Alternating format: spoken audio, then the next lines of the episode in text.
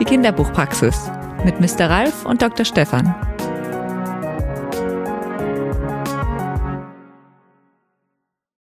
Dr. Stefan, Mr. Ralf, hier ist endlich das große Paket mit den neuen Terminblöckchen da. Ach, endlich, endlich. Wir haben ja schon alles mit den Zetteln da die letzten zwei Wochen darum gemacht.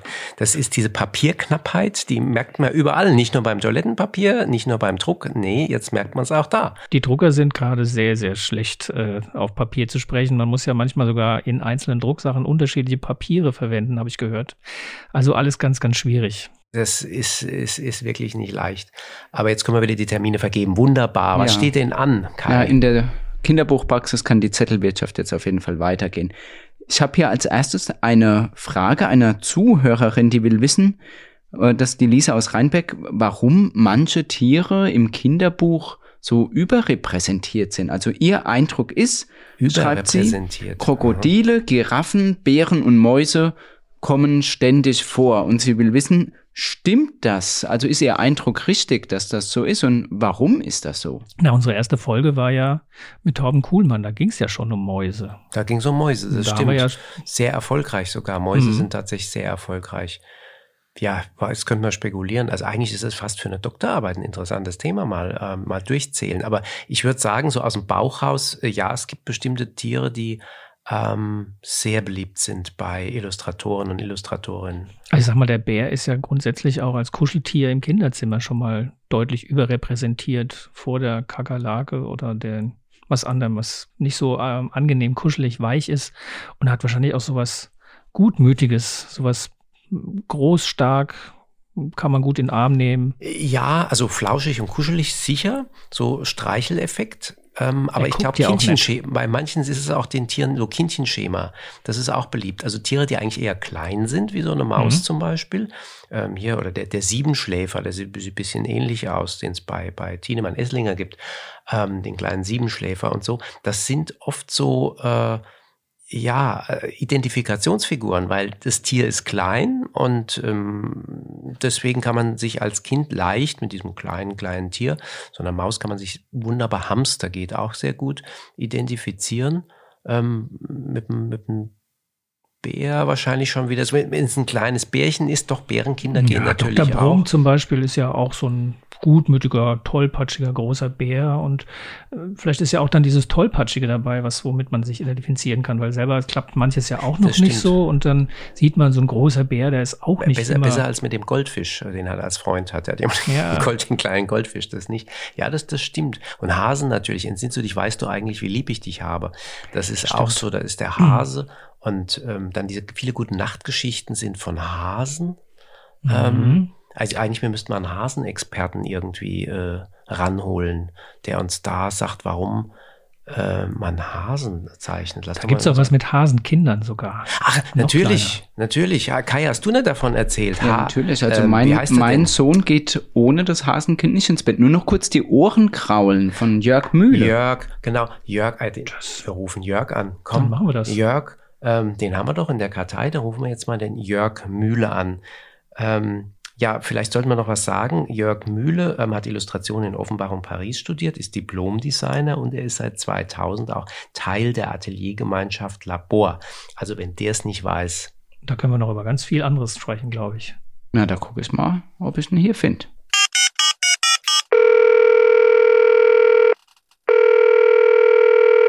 Jörg Mühle, hallo.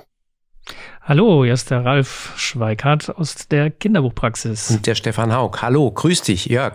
Schön, dass du da bist. Schön, dass du Zeit hast. Wir wollten dich nämlich als Experten befragen. Und zwar, es geht um Hasen. Warum eigentlich Hasen so beliebt sind. Und du hast ja ähm, mit einer Hasenkind-Reihe hast du ja wahnsinnigen Erfolg. Die verkaufen sich immer in die Hunderttausende. Das ging los, glaube ich, 2015 ähm, mit dem nur noch kurz die Ohren kraulen. Und dann hast du noch einen mit Badetag für Hasenkind und tupfst du noch die Tränen ab, nachgelegt. Und ich glaube, ein vierter äh, Hasenkind Flieg ist jetzt auch noch im let letzten Herbst, glaube ich, ne? Letzten Herbst erschienen. Ja, also da, da bist du jetzt eigentlich Experte für Hasenkind. Ähm, Für Hasenkinder für, und Hasenkind für Hasen. und für Hasen, Für genau. echte Ausgewachsene auch. Deswegen, warum bist du ausgerechnet auf den Hasen gekommen als Idee? Ja, ähm, vielleicht weil Hasen so beliebt sind. Ja, hm. okay. Können Sie Nein, das, ja, Können Sie ich sein. kann das gar nicht so genau sagen. dass der war halt einfach da. Und zwar am Anfang erstmal tatsächlich nur als Platzhalter. Viel wichtiger als die eigentliche Figur war mir eigentlich die, sozusagen die Geschichte, diese, die mhm. ist ja mhm. weniger eine Geschichte als vielmehr eine, eine Mechanik. Und in der ersten Skizze, die ich davon gemacht habe, die erste Idee, die ich da hatte, da habe ich zufällig einen Hasen gezeichnet und der war eigentlich, ich habe immer gedacht, den tausche ich irgendwann noch aus durch ein besser geeignetes Tier, was weiß ich, ein Kätzchen oder so. Aber der war dann halt einfach da und so ist es ja oft, dass dann Zufälle das da entwickelt sich dann. Die sich, Figur das entwickelt sich, Leben. ja, oder der, mhm. der, dann, dann, dann hat man, dann probiert man die ganze Zeit mit dem Hasen rum und dann gibt es irgendwann doch keinen Grund mehr, dann sich davon zu verabschieden. Aber das ist tatsächlich irgendwie ein Zufall. Du hast jetzt gerade gesagt, am, am Anfang stand gar nicht so sehr die Figur, sondern die Geschichte. Das heißt, du hast da gar nicht so erstmal in Bildern gedacht, sondern in dieser Geschichte in, in Worten oder in, einer, in einem Ablauf und dann erst illustriert. Es wäre ja ungewöhnlich für einen Illustrator. Ja, ich denke schon in, in, in Bildern auch. Also das ist dann schon eine Figur, die dann den, den Text hatte, aber das war mir die, aber die Illustrationen sind mir in dem Fall überhaupt nicht so wichtig gewesen, weil ähm, ja, weiß ich auch nicht. Das ist das andere fand ich viel aufregender. Weil illustrieren kann ich ja irgendwie und äh, aber schreiben oder dieses dieses dieses, dieses Ausdenken, das fand ich viel spannender. Also ich habe auch da viel mehr Spaß und viel mehr Energie in die in die Mechanik gesteckt, in die Geschichte als Mhm. Naja, und als das alles fertig war, habe ich am Ende das dann halt quasi reingezeichnet. Aber ähm, ganz klar in meiner, also äh, ja, wie soll ich sagen?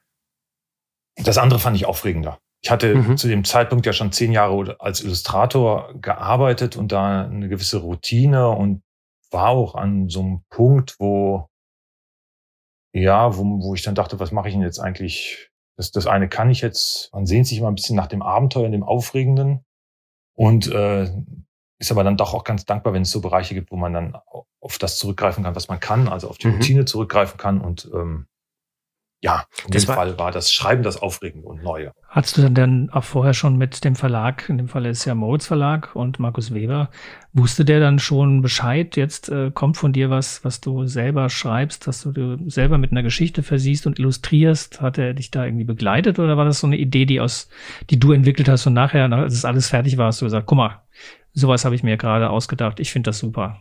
Nee, ich bin tatsächlich in einer sehr frühen Phase zum Moritz Verlag gegangen, auch mit extrem groben Konzept, wo wirklich katastrophal äh, grobe Skizzen von der Figur nur drin waren, weil mich tatsächlich die Figur ja, wie gesagt, überhaupt nicht interessiert mhm. hat. Ich wusste ja, dass ich illustrieren kann. Und ähm, im Nachhinein, also auch kurz danach, habe ich schon, äh, fand ich das eigentlich total verrückt mit, naja, wie ich dieses Buch da präsentiert hatte, weil zu dem Zeitpunkt habe ich mit Markus Weber noch nie zusammengearbeitet. Ach so, aber du also, bist gezielt zu Markus äh, gegangen. Ich dann. bin ziemlich gezielt zu Markus gegangen, ja.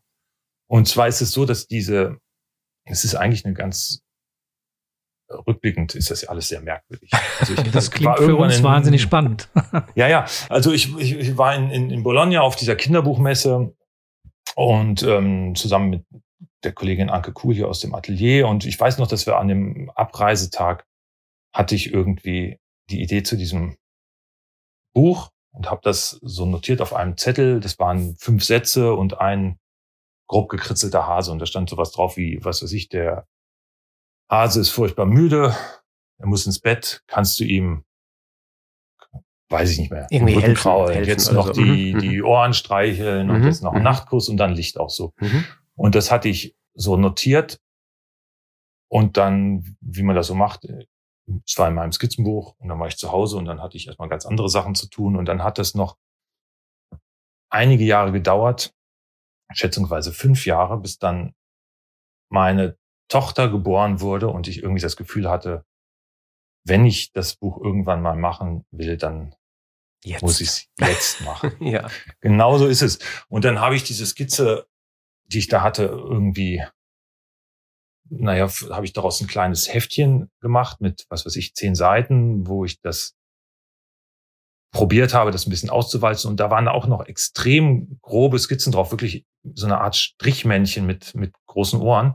Und es ging mir nur um, erstmal nur um die Mechanik, nur um den Text, ob das funktioniert. Und ich glaube, das Ganze ist überhaupt wieder sozusagen aufgeploppt, weil ich zu dem Zeitpunkt meiner Tochter dann halt andere Bilderbücher vorgelesen habe. Und ich bilde mir ein, da war irgendeins von Axel Scheffler, wo irgendeine Figur traurig war.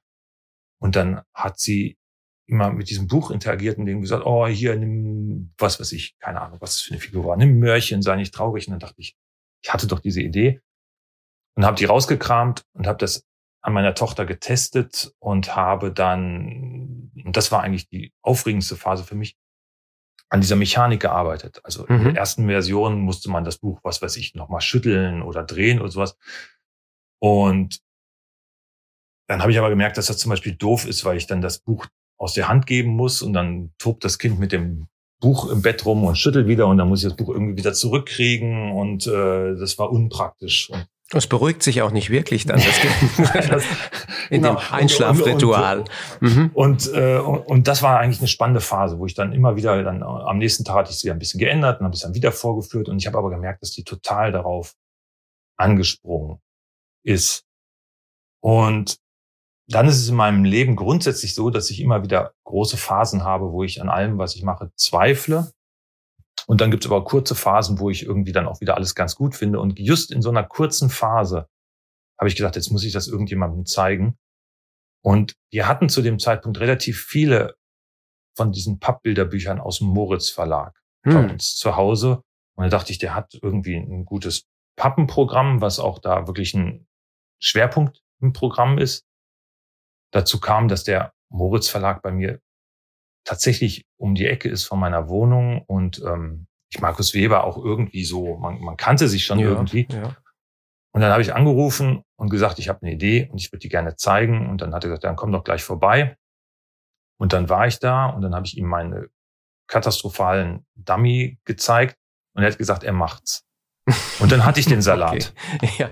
ja, jetzt kommst du nicht mehr raus aus der Nummer. ja, und dann kommt man nicht mehr raus okay. und dann muss man. Und Schön. das war äh, aufregend, kann ich gar nicht anders sagen. Und dann ähm, gab es auch kein Zurück mehr und dann Genau. Also ein Hoch auf Markus Weber, dass er es eingefordert hat, weil wahrscheinlich äh, Hunderttausende von Kindern sind dir dankbar, ähm, dass das in die, die, die Welt erblickt hat, das Hasenkind. Und wir können dir sagen, so wie du immer verfeinert hast und gemacht hast, können wir sagen, dass es funktioniert, weil wir hatten gerade hier, äh, Kai hat erzählt, ähm, dass das, äh, oh, kannst du gerade selber machen, ähm, sagen, Kai, äh, wie gut das funktioniert. Ja, also mein Kind ist eine ganze Zeit lang äh, nachts aufgestanden um drei Uhr, um nochmal das Hasenkind ins Bett zu bringen. Zum Beispiel. Ja. Nein, das freut mich total. Es tut mir ein bisschen leid, natürlich auch. Das war jetzt nicht so beabsichtigt. Aber ähm, nein, das freut mich total und das rührt mich auch wirklich total. Und ähm, bis zum Simsalabim, sozusagen. Ja, da, genau, sind wir noch beim BIMS, also soweit ist es beim Sprechen noch nicht, aber es wird dann BIMS gesagt und ähm, es gibt dann auch ganz viele, ganz viele Küsse immer. Also Ganz sehr, sehr schön. Das ist ja, das Schönste. Also gibt's Knutschflecke quasi auf der Pappe. Muss man drauf achten bei dem. Ja, das Drucken. ist, wo du sagst, drauf achten, das ist auch interessant. Ich kriege ja tatsächlich normalerweise kaum Rückmeldungen auf mhm. die Bücher, die ich mache. Und das ist bei dem Hasen wirklich auch äh, anders und ähm, auffallend gewesen, dass ich da doch immer mal wieder, also ich sag mal, jeden zweiten Monat oder sowas mhm. mal eine E-Mail zu, bekommen, äh, zu bekommen habe. Und ähm, das ist echt ganz schön viel. Wie gesagt, die meisten Bücher kriege ich überhaupt nie eine Rückmeldung. Und äh, da waren dann auch zum Beispiel mal Fotos bei und auch mal ein Foto von einem Buch, wo die ganze Seite dann, wo das richtig weggeküsst war, die Farbe, und wo ich dann auch zu Markus Weber gegangen bin und gesagt habe, oh Gott, müssen wir jetzt irgendwie darauf achten, dass das eine, eine gesunde Lebensmittelechte Farbe, Farbe wie man das druckt und so weiter. Und das ist natürlich ähm, Schutzlack. Ähm, mhm. Ja, na ja, ja, Schutzlack. Dicker Schutzlack. Nein, nein, und das ist ja. das ist ganz toll und das macht mich wirklich auch ähm, glücklich. Und es ist wirklich auch ein Buch, zu dem ich immer noch stehe, weil es gibt ja auch den Fall, wo wo dann ähm, Illustratoren oder Autoren, äh, wo das auch so umkippen kann, dass man dann irgendwann genervt ist, wenn man nach 20 Jahren immer noch, weiß ich nicht. Ach, Sie sind der mit dem, Raupe Sie sind der mit dem Hasenkind? Ja, Sie sind der Hase, natürlich. Genau. Genau, ja. das könnte ja auch, äh, ja, ja. Man könnte ja auch irgendwann ein Punkt du, sein, wo man denkt, nee, ich habe auch andere Sachen gemacht. Du hast ja, du hast ja mal gesagt, nach drei ist eigentlich Schluss, drei und dann ist gut. Aber du hast dich äh, doch noch zum vierten hinreißen lassen. Ja, habe ich total. Und ich bin auch total überzeugt eigentlich von dem vierten gewesen, weil ich das Gefühl hatte, das kann ich machen, weil es eine andere Idee ist. Okay. Und trotzdem bin ich mir nicht sicher, ob, ob es gut ist, so wie ich es gemacht habe. Und zwar war irgendwann die Feststellung, dass, naja, dass dieser Hase, der ist sehr erfolgreich und wird viel für viele Kinder gekauft und wie das so mit illustrierten Büchern insgesamt ist, ich hatte das Gefühl, das geht immer weiter. Die, na, die werden immer für immer jüngere Kinder gekauft. Also die mhm. kriegen das dann zum Teil zur Geburt oder was weiß ich oder nach einem halben Jahr. Und wo ich eigentlich dachte, das ist zu früh. Also meine eigene Tochter war zu dem Zeitpunkt, als ich den Entwurf gemacht habe, dann war die wahrscheinlich schon fast zwei und als das mhm. Buch rauskam, war sie dann eigentlich schon fast drei. zu alt für das Alter. Mhm, okay. Genau, das dauert ja immer ewig, da war sie dann wahrscheinlich schon drei oder keine Ahnung. Und ähm, ich habe das Gefühl, es gibt das Grundproblem, dass Eltern die Bücher für ihre Kinder zu früh kaufen. Also was weiß ich, Bilderbücher, Bilderbücher werden im Kindergartenalter gelesen und ähm, wenn man in der Grundschule ist und lesen kann, dann werden das schon, weiß ich nicht, äh, dann werden das schon halt Erstlesebücher oder richtige Bücher mit, wo immer weniger Bilder drin sind. Und so hatte ich das Gefühl, wird das Hasenkind eigentlich auch an immer kleinere schon verschenkt. Und ich hatte dann die Idee, dass man für die viel noch kleineren Kinder noch ein, noch ein einfacheres Buch machen kann. Also dieser vierte Hasenkindband, der ist eigentlich sozusagen ein Prequel, also eigentlich noch oh. davor zu sehen für noch mhm. kleinere, ja. weil die eigentlichen, weil, weil das noch viel verknappter ist. Also da geht's ja nur um sozusagen winzige Animationen. Also der Hase sitzt, was weiß ich, auf einer Schaukel und dann blättert man hin, dann schaukelt er hin und dann blättert man um, dann schaukelt er her und dann kann man immer hin und her blättern und dann schaukelt er sozusagen. Und so war die Idee. Und ähm, ich habe aber das Gefühl, dass es vielleicht nicht so clever war, den Hasen dafür zu nehmen, weil die Käufer quasi einen vierten Band erwarten. Und das ist es eigentlich nicht. Also, aber jetzt wird's kompliziert. Also so ein bisschen äh, diese, diese Idee, die man ja auch bei Harry Potter hatte, dass der, der Held im Laufe der, der Bände dann auch mitgealtert, mit den Lesern mitgealtert ist. Also man, man, der wird ja immer älter. Genau, also genau. So wie, und dann müsste es aber umgekehrt sein. Und, genau, genau. Den, den, den, hätte man sozusagen vorher schenken müssen. Den ja. müsste man sozusagen vorher schenken. Aber de facto, da es der vierte Band ist. Also es ist eigentlich der nullte Band. Ist eigentlich der nullte Band, so ja. ist es. Es ist eigentlich der nullte Band, den man schenkt, wenn Kinder noch keine Mhm. Also so war die Idee, den man sozusagen schenkt, wenn die Kinder eigentlich noch keine Geschichte verfolgen können. Sondern erstmal überhaupt erkennen müssen, dass, wenn man die Seite umblättert, dass es immer noch die gleiche Figur ist. Da passiert ja unheimlich viel im, mhm. also um, um, um so ein Buch, um eine Geschichte zu erkennen, da müssen die Kinder ja eigentlich schon ganz schön viel kapieren von der Welt. Nämlich. Ja. Ja, du brauchst bestimmte Grunderfahrungen, brauchst du, klar.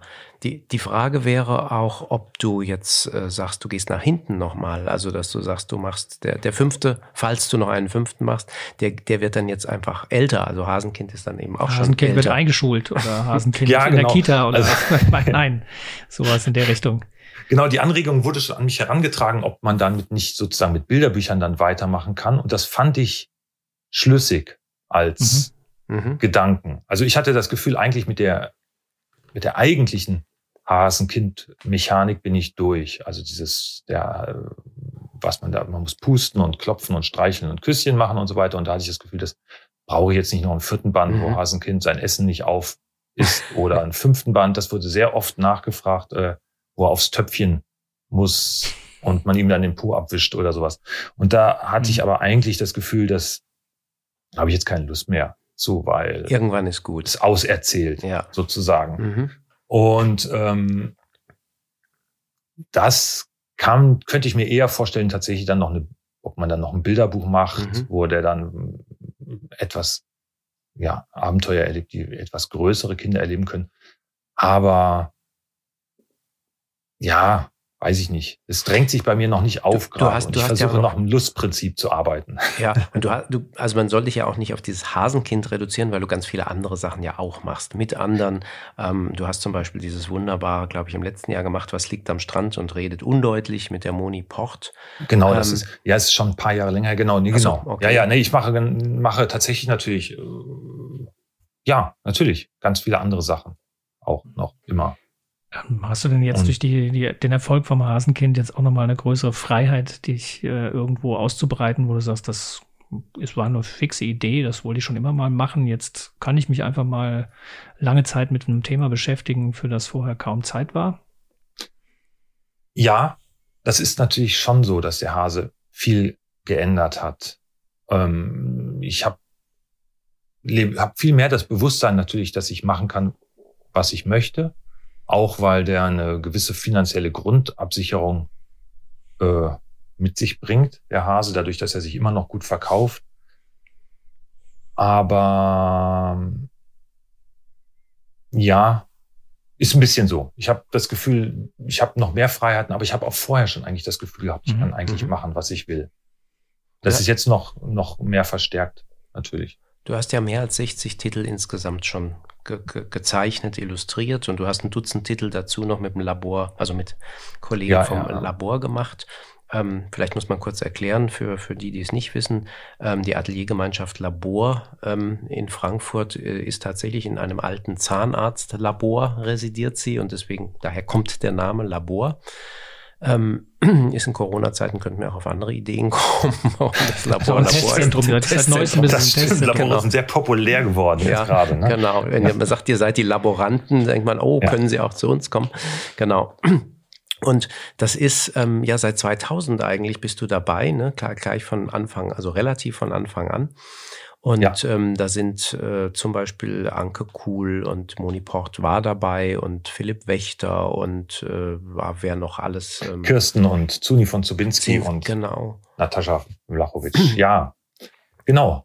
Wir sind und zwar auch wirklich schon sehr lange in einer sehr stabilen Gruppe hier zusammen am Arbeiten, wobei natürlich zusammen am Arbeiten nur zur Hälfte stimmt, denn erstmal macht jeder, erstmal ist es eine ja, so eine Art Zweckgemeinschaft. Ne? Man teilt sich Räume und einen Drucker und einen Internetanschluss und isst zusammen Mittag und jeder macht seinen eigenen Kram. Aber ihr habt es eben schon angedeutet, tatsächlich machen wir auch ab und zu gemeinsam Genau, Bücher. das, das wäre nämlich dann auch mal so eine Frage, weil es gibt ja auch viele andere sagen wir mal, Illustratorengemeinschaften, aber nicht bei allen kommt auch ein Buch unter dem Gemeinschaftsateliers Namen raus, wie jetzt bei euren Künstler-Kritzelbüchern, die, ich glaube, das erste kam 2009 und danach noch eine ganze Reihe mehr.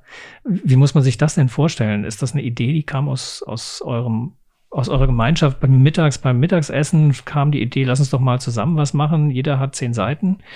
Und dann gehen wir mal nach draußen und gucken mal, ob die Welt das braucht und will.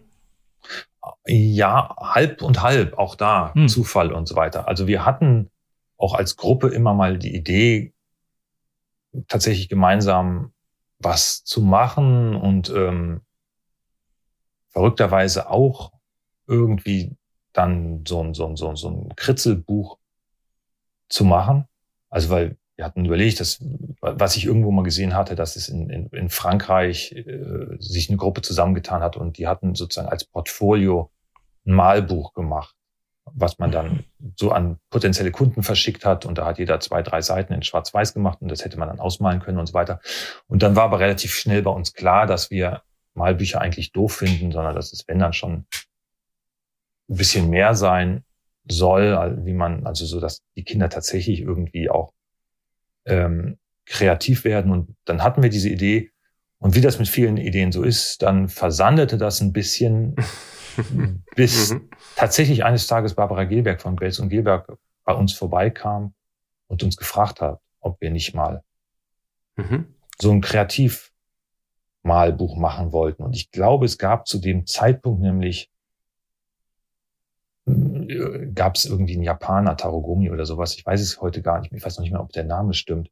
Der irgendwie sowas gemacht hat, was aber noch relativ anders war, aber tatsächlich schon so ein, so ein, so ein naja, die, die Zeit war irgendwie reif dafür. Ne? Das hatte mhm. so einen Kreativanteil. Und dann haben wir zugesagt. Und dann war es genau so, dass wir uns am Anfang zusammengesetzt haben und versucht haben, ein Konzept zu erarbeiten, was wir wollen, auch wie dann die Ansprache ist und wie die Aufgaben ungefähr aussehen sollten. Und dann haben wir Themen aufgeteilt und jeder hat seine zehn Seiten gemacht. Jeder hat für sich Ideen gesammelt und dann haben wir geguckt, wo Doppelungen sind oder wo vielleicht noch was, Barbara Geberg, die kommt da immer und sagt, wo noch vielleicht noch was fehlt. Mhm, mhm. die hat dann sozusagen den Blick von außen, das ist ganz gut.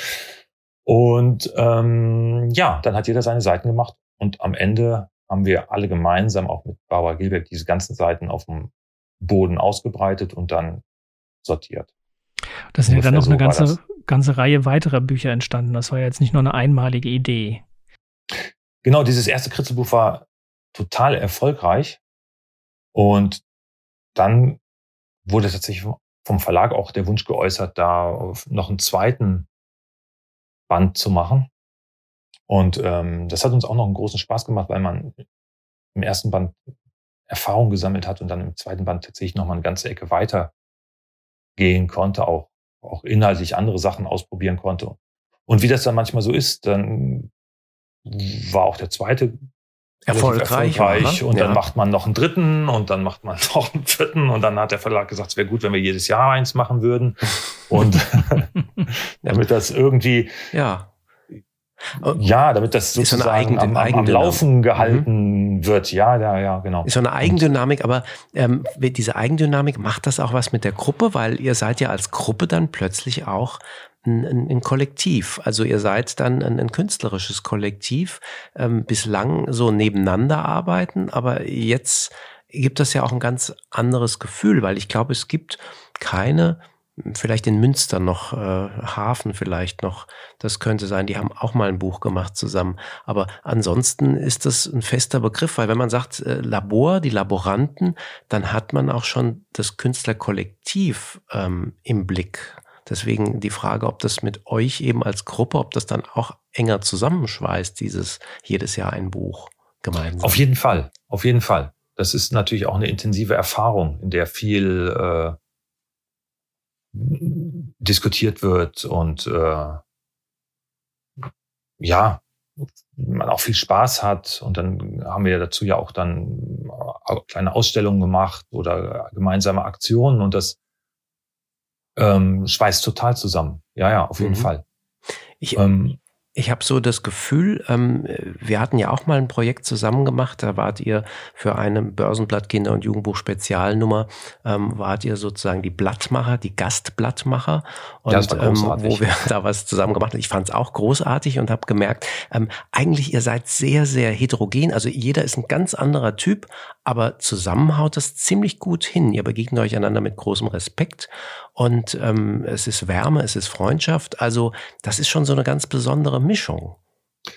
Ja, ich kann es auch gar nicht so genau erklären, warum das funktioniert. Aber ich glaube natürlich, dass bei uns sehr wichtig die große Konstanz ist, dass wir uns wirklich schon, dass wir schon lange einfach hier zusammen arbeiten. Also wie auch immer, oder zusammen Mittagessen. Keine Ahnung, dieses Mittagessen, mhm. will ich das auch nicht überbewerten.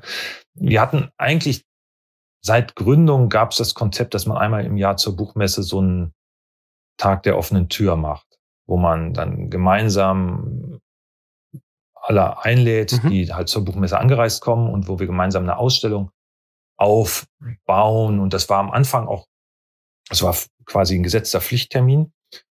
Und ähm, das war auch am Anfang gar nicht für alle jetzt so so so selbstverständlich, weil sich hier im Labor gar nicht alle ursprünglich als Kinderbuchmacher oder Illustratorinnen haben, Illustratoren ja. mhm. verstanden haben.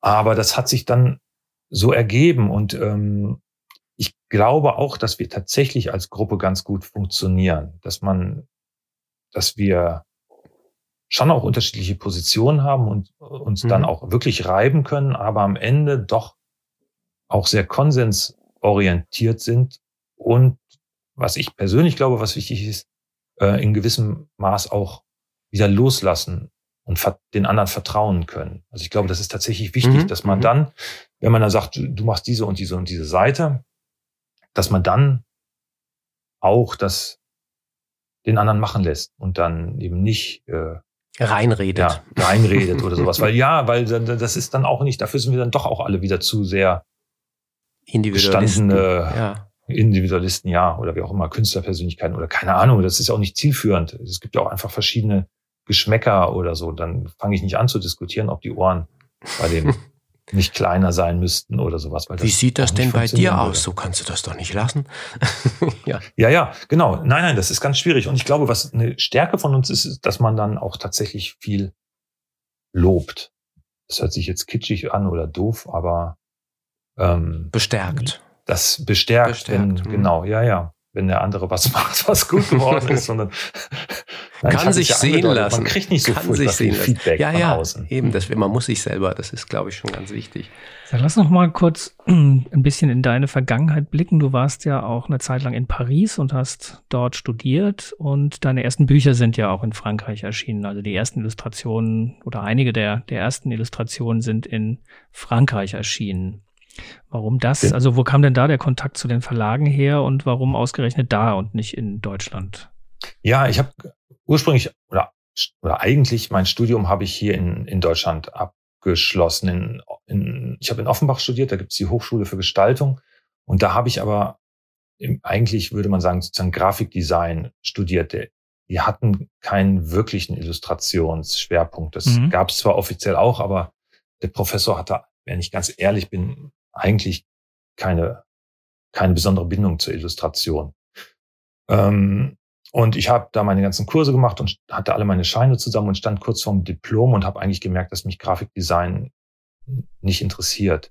Und hatte dann eine Krise und hatte das Gefühl, ich muss noch mal raus und wollte dann habe dann an der Hochschule gefragt, was es für was es für Auslandsmöglichkeiten gibt. Und ich wollte eigentlich nach Englisch, äh, nach England, weil ich nämlich Englisch konnte. Ähm, mhm. und die einzige Partnerschule, die wir hatten, war in, in, in Paris. Und das, ich konnte kein Französisch, weil ich an der Schule Latein hatte. und hatte aber gleichzeitig eine, eine Bindung zu Frankreich, weil ich in meiner Jugend sehr comic-affin war und mm, okay. wusste, dass die in Frankreich einen mhm. irrsinnigen, natürlich eine, eine, Illustration einen ganz anderen Stellenwert hatte als in Deutschland. Deutschland. Und ja. so habe ich mich dann wirklich sehr kurzfristig entschieden, dann nach Paris zu gehen und habe dann da irgendwie, was weiß ich, einen Monat Sprachkurs vorher gemacht und habe dann an dieser Schule angefangen und ähm, ein Jahr lang nur illustriert ich hatte ja alle meine Scheine zusammen. Ich musste da, ich war zwar eigentlich, hätte ich da bestimmte Kurse machen sollen, sozusagen, weil das sehr viel schulischer organisiert war als in, in Offenbach. In Offenbach ist eher eine Kunstschule, wo man studieren, wo man machen konnte, mhm. was man wollte. Und in Frankreich war das, gab es einen richtigen Stundenplan. Und da ich auch nicht so viel Französisch konnte, hatte ich unheimlich viel Zeit für mich, weil ich alle Freunde hatte oder so. Keine Ahnung. Habe ein Jahr lang äh, wie blöde gezeichnet, konnte am Ende des Jahres Französisch, war der König der Welt, bin zurückgekommen nach Offenbach, habe gedacht, jetzt mache ich einfach mein Diplom in Kinderbuch und bin dann in dieses Atelier gekommen, direkt nach dem Studium. Und hier waren schon Anke, Anke Kugel und Philipp Wächter, die hatten Ahnung und Moni Port natürlich auch. Und die sind nach Bologna gefahren zur Kinderbuchmesse. Und da bin ich mitgefahren, hatte mal meine Mappe mitgenommen, wo meine ganzen Illustrationen und Zeichnungen und so weiter drin waren, mit denen ich mich bei den Verlagen vor Ort beworben habe. Und dann bin ich einen Tag lang von einem deutschen Verlag zum anderen deutschen Verlag gegangen und alle haben irgendwie gesagt, das ist doch ganz schön. Und dann haben sie gefragt, ob ich schon mal ein Buch veröffentlicht habe. Und dann habe ich gesagt, nee, aber ich würde gerne. Und dann haben sie gesagt, ja, dann machen Sie mal und dann kommen Sie nächstes Jahr wieder. Und dann war ich total frustriert und bin am zweiten Tag zu französischen Verlagen gegangen, kam dann da an die Reihe und ähm, habe meine Mappe gezeigt und hatte einen lustigen Akzent. Konnte wirklich gut Französisch, aber mit natürlich mit einem Offenbarer Akzent. Akzent. Ja, offenbarer Akzent. So ist es. Und dann haben die als erstes gefragt, wo ich Französisch gelernt habe. Und dann hat man über Gott und die Welt geredet und dann haben sie über die, meine Arbeiten geredet und gefragt, ob ich schon mal ein Buch gemacht habe. Und habe gesagt, nee, aber ich würde gerne. Und dann haben sie gesagt, ja, ist ja super. Dann machen Sie doch Ihr erstes Buch bei uns. Und die haben wirklich, und da habe ich irgendwie ordentlich reingepasst. Und so habe ich meine ersten Bücher für Frankreich gemacht. Da kamen dann noch mehr französische Verlage zu.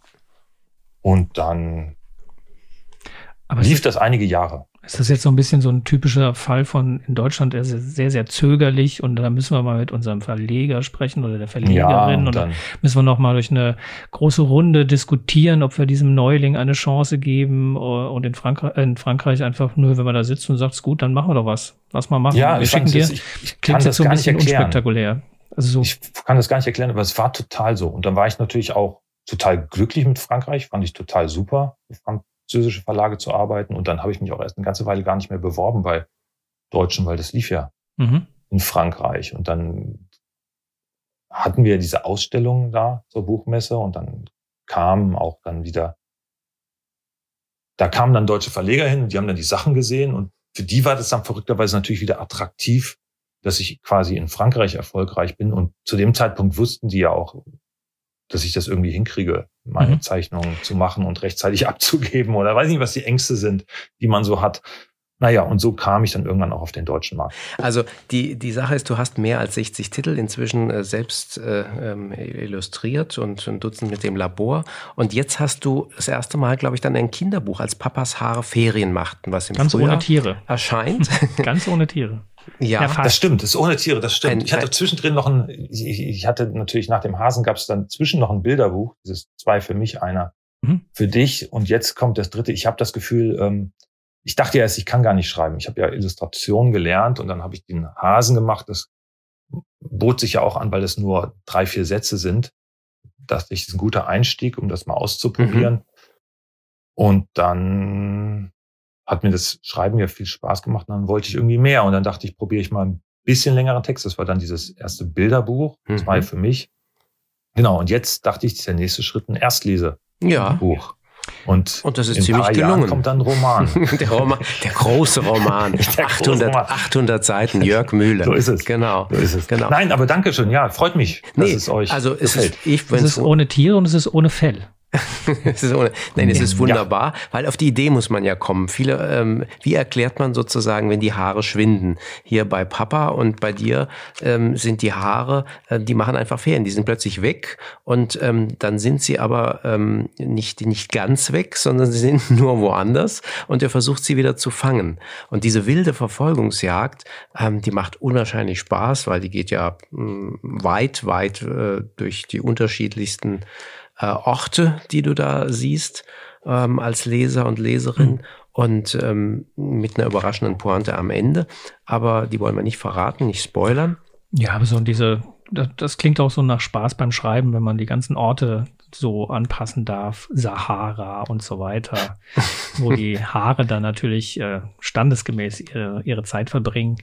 Also Argentinien und Nordamerika. Ja. Wer kennt das Harkisch und Singapur. Also da ja. hast du schon Spaß gehabt. Sieht so aus zumindest. Äh? Als Leser hat man den Spaß. Nein, das freut mich. Und äh, richtig, ja, ich hatte auch Spaß. Natürlich. Also ja. wir hoffen, ähm, dass hier ähm, das sich ebenso gut äh, verkauft wie die vorigen, als Papas Haare Ferien machten. Mhm. Und mit Blick auf die Uhr sehen wir, dass wir ähm, schon ganz schön überzogen haben sogar. Aber es war spannend. Es war spannend, ganz viel mhm. von dir zu erfahren. Und ähm, deshalb ähm, ganz herzlichen Dank. Von den Hasen zu den Haaren. ja, vielen ja. Dank. Euch auch. Alles Gute. Also, Und bis bald. Bis dann. Tschüss. Ja. Tschüss. Also, das war jetzt ja wirklich ein tierisch interessantes Gespräch, aber so ein bisschen habe ich das Gefühl, die Eingangsfrage äh, wurde gar nicht beantwortet, äh, warum manche Tiere so oft vorkommen. Ach so, ja. Also mit den, mit den Hasen, glaube ich, äh, die Identifikationsfigur ähm, kann man sich als kleines Kind sehr gut identifizieren. Also das äh, scheint ja. mir ein Hauptpunkt zu sein. Ja, Ohrenkraulen, es macht doch beim Hasen auch mehr Sinn als beim ja, Krokodil beim vielleicht. Krokodil, ja, Krokodile kommen so oft vor. Warum, warum das Krokodil? Giraffen auch. Ja. Ich meine, das ist immer lustig, ne? Das Krokodil, wenn dann. Na, interessanterweise, das ist ja schon aus dem Kasperle-Theater, die böse Figur, die, die ist das Krokodil, komischerweise. Gleichzeitig gibt's aber viele Bilderbücher, wo das total lieb ist, das Krokodil und ähm, mitspielen möchte, nicht darf und so. Also weil gibt's es auch, Krokodil ist. Weil es ein Krokodil ist. Und ähm, Zähneputzbücher gibt's interessanterweise auch. Es gibt eine ganze Reihe Bilderbücher zum Thema Zähneputzen, natürlich mit dem Krokodil. Kann man sich vorstellen, da kann man es auch gut zeigen, nicht? Ja, ein Hai wäre ja auch nicht so geeignet, weil wenn der sagt, habe ich jetzt vergessen beim Zähne, mein Zähneputzen und da fällt was aus, das ist ja der einzige Fisch, bei dem es nachwächst. Das stimmt, das stimmt. Da kann man ja auch schlecht das Zähneputzen propagieren. Ja, da bin ich jetzt biologisch gar nicht bewandert, wie das mit den Zähnen und beim Karies beim Krokodil ist. Das weiß ich Aber wir nicht. sind ja auch keine Zahnmediziner. In nee, wir sind keine Zahnmediziner. Richtig. Apropos, Kinder, wir, ja, wir, müssen noch gucken, äh, wie sieht's denn aus? Ähm, ja, da warten, da warten noch zwei im Behandlungszimmer eins äh, geht's auch tierisch weiter, wird schon schief gehen. Ente ist da und dann Sex Education in der 2. Ja, dann fangen wir doch mit der. Fangen wir lieber mit Tieren an. Mit den Tieren an. Das schließt sich auch gut, ganz gut an, denn eine Maus spielt hier auch eine Rolle. Ähm, Daniel Fehr hat geschrieben und Raphael Colli hat gezeichnet. Wird schon schiefgehen, heißt das Buch bei Thienemann erschienen. Und das ist eigentlich eine erstmal sehr harmonische Geschichte. Ähm, die beiden sitzen also beim äh, Pfannkuchen ähm, Maus und Ente und dann kriegen sie einen Brief. Biber hat einen neuen Damm gebaut, ähm, sollen wir ihn besuchen und sie wollen ihn also besuchen. Sie machen sich auf den Weg. So und auf diesem Weg merkt man plötzlich, dass Ente eigentlich äh, das, das Pessimist pur. Also der, der sieht alles äh, gleich dann in Kürze negativ. Er guckt nach oben. Ähm, bald beginnt es zu regnen, wir werden nass und erkälten, ganz schlimm erkälten wir uns, jammert dann also Ente. Dann müssen wir tagelang im Bett äh, bleiben. Und äh, man sieht dann ähm, von der Illustratorin in, in, in, in, in Szene gesetzt ähm, ein einziges schmales kleines Wölkchen oben am Himmel äh, vom, vom Illustrator, Entschuldigung. Ähm, das ist also, äh, und dann, äh, wir hätten mehr frühstücken sollen, bestimmt werden wir verhungern. Und ähm, dann sagt die äh, äh, Maus, sagt dann Snack, fragt Maus. Danke, sagt Ente, das hat uns gerade noch einmal gerettet. Und dann äh, kurze Zeit später, aber es hilft nicht. Durst habe ich auch, wir werden verdursten. Und äh, Maus hat natürlich auch eine Thermoskanne dabei und so weiter. Und dann geht also eins nach dem anderen. Ähm, äh, da, könnte ein Fuchs lauern im Wald. Ähm, wir schaffen es nie, der Weg ist viel zu weit. Wir hätten nie von zu Hause weggehen dürfen, nie und stoisch erträgt also äh, Maus all das und sie geht einfach weiter und bei allem und jedem ist es was, ähm, äh, wo also Ente findet, äh, jetzt ist das Ende und, und sie schaffen es nicht und nie und nimmer mehr. Also fast hypochondrisch könnte man das sagen und sie kommen am Ende aber dann doch gut an. Ähm, und dann freuen sie sich und es ist wunderbar und sie haben Spaß bei Biber. Ähm, und äh, ja, dann müssen sie irgendwann wieder auf den Heimweg machen und dann äh, ist es so, das war schön, sagt Ente. Ja, das war schön, wiederholt Maus. Nachdem sie ein Stück gegangen sind, hört Maus hinter sich Ente sagen, jetzt wird es sicher bald dunkel, wir werden nie mehr zurückfinden. Aber vielleicht hat sich Maus das auch nur eingebildet. Also der Leser ist dann oder Leserin sind dann damit sozusagen allein und sie können sich vorstellen, ähm, ja, das könnte alles wieder von vorne eingehen, aber es wird gut werden. Also das ist ein Thema, ähm, was man so eigentlich selten hat. Dieses äh, alles schwarz sehen ist hier auf die Spitze getrieben. Ähm, von, von Daniel Fehr, ein, ein Schweizer Autor, ähm, der schon einige äh, wunderschöne Texte äh, zu Bilderbüchern auch gemacht hat. Und ähm, das ist hier auch, ich finde, sehr, sehr wunderbar ähm, illustriert. Äh, also das ist ein, ist ein Gewinn. Ja, und äh, quasi als Kontrastprogramm ein ganz anderes Buch, ein ganz anderes Genre. Eigentlich geht es um zwei Bücher, nämlich um die beiden Bücher zu der Netflix-Serie, erfolgreichen Netflix-Serie Sex Education ähm, wurde sehr, sehr gelobt als eine der, äh, als ein Versuch, sozusagen Sexualaufklärung in Geschichten an einem, in einer Hochschule oder College in den USA zu erzählen. Und das Ganze auch auf eine sehr unverkrampfte Art und Weise, also ohne dass da jetzt mega viele Erwachsene auftauchen oder besserwisserisch durch die Gegend äh, erklären, sondern Jugendliche sind es selbst, die sich äh, mit der Rolle eines Sexualtherapeuten, eines Beantworters von wichtigen Fragen äh, bemühen müssen, ihren Freunden und Freundinnen zu helfen in den schwierigsten Situationen, alles, was da eben so vorkommen kann. Nun ist es nicht unüblich, dass man zu erfolgreichen Serien auch Bücher veröffentlicht. In der Regel sind es dann Nacherzählungen der Geschichte. Bei Sex Education war es ein bisschen anders. Da hat man als erstes im vergangenen Jahr ein, ja, einen klassischen Aufklärungsratgeber gemacht. Sachbuch. Ein Sachbuch. Mhm. Hat das übersetzt und hat eben auch darauf ein bisschen verzichtet mit ähm, Doktoren und Therapeuten aufzulaufen, sondern hat die Personen aus der Serie all das erzählen lassen und ähm, aufklären lassen, was in so ein Buch reingehört. Das war schon mal etwas ungewöhnlicher. Ist bei Arena ist bei erschienen. Arena erschienen. Und da gibt es nun interessanterweise ein, eine Fortsetzung. Man fragt sich, hm, schon wieder steht groß drauf, Sex Education, diesmal mit der Titel Der Road Trip. Die Autorin ist Katie Burchell. Ähm, das ist jetzt in der Tat ein Jugendroman, der sich so ein bisschen an der Serie entlang erzählt. Also ist jetzt literarisch nicht der allergrößte Wurf, aber ähm, trotzdem eine ganz gute Möglichkeit, äh, Jugendliche auch über so eine Serie hin zum Lesen, hin zu Geschichten und hin zu Fragestellungen auch. Aber es schmökert sich gut weg, muss ich sagen. Also es, es, es liest sich gut, es ist Lesestoff, guter Lesestoff und ähm, man, man bleibt auch mit Spannung dabei, wie, wie, wie, mhm. wie das, finde ich zumindest, mit dem die Protagonisten sind erstmal überschaubar, es sind zwei Welten, die natürlich mhm. aufeinandertreffen mhm. und die Protagonisten sind ähm, ja sehr schön in ihrer Charakteristik, finde ich, so verteilt. Also man hat da die Naive, man hat, also alles ist so querbeet und ähm, ich finde, das ist eigentlich eine gelungene äh, Zusammenstellung ja. so. Ich glaube, die Bücher funktionieren so ein bisschen nach diesem Conny-Effekt. Also mhm. man, man kennt sich mit den Figuren aus, man hat die Figuren aus der Serie kennengelernt, auch teilweise lieben gelernt und dann die Chance, das auch in anderen Zusammenhängen über ein Aufklärungsbuch, über einen Roman weiter zu verfolgen. Und äh, warum nicht? Was ist doch auch ein ganz schlauer Ansatz und äh, der ist in diesem Falle auch ab sehr gut. Ab wie vielen Jahren würdest du es empfehlen? Ja, so ab 14. Mhm. Das ist so ungefähr das Alter. Ich sage nochmal den Titel, der Road Trip Sex Education. Autorin ist Katie Burchell und erschienen ist es als Taschenbuch bei Arena. Ja, und Altersangabe bei mir wird schon schief gehen, Ente ab vier etwa. Ja, dann haben wir heute die Behandlungszimmer doch auch gut zu Ende gebracht. Ja, wenn ihr noch Fragen habt oder Themenvorschläge, schickt sie uns einfach per E-Mail an kinderbuchpraxis.mvb-online.de oder auf Instagram. Und das nächste Mal sind wir auf der internationalen Jugendbuchmesse in Bologna, dem wichtigsten Messeort für Kinder- und Jugendliteratur und berichten live von unseren Eindrücken.